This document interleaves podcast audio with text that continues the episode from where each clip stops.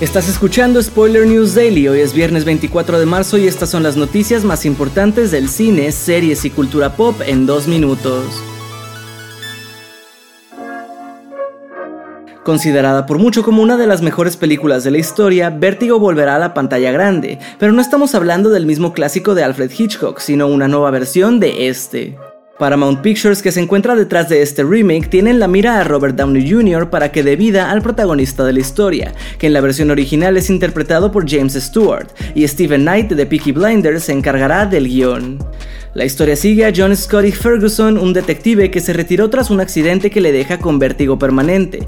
Scotty es contratado para investigar a una mujer obsesionada con el suicidio, pero a medida que se sumerge en la investigación se va a ver arrastrado en una red de engaños y traiciones donde experimentará sus peores miedos. En otras noticias, Apple hará una enorme inversión para apoderarse de los cines, y es que el gigante de la tecnología está a punto de gastar mil millones de dólares para producir más películas y además estrenarlas en salas de cine, pues se han dado cuenta que a pesar de que sus proyectos son de buena calidad, su plataforma Apple TV Plus no tiene muchos suscriptores, por lo que con esto buscan dar a conocer sus próximas producciones como Killers of the Flower Moon, dirigida por Martin Scorsese y protagonizada por Leonardo DiCaprio.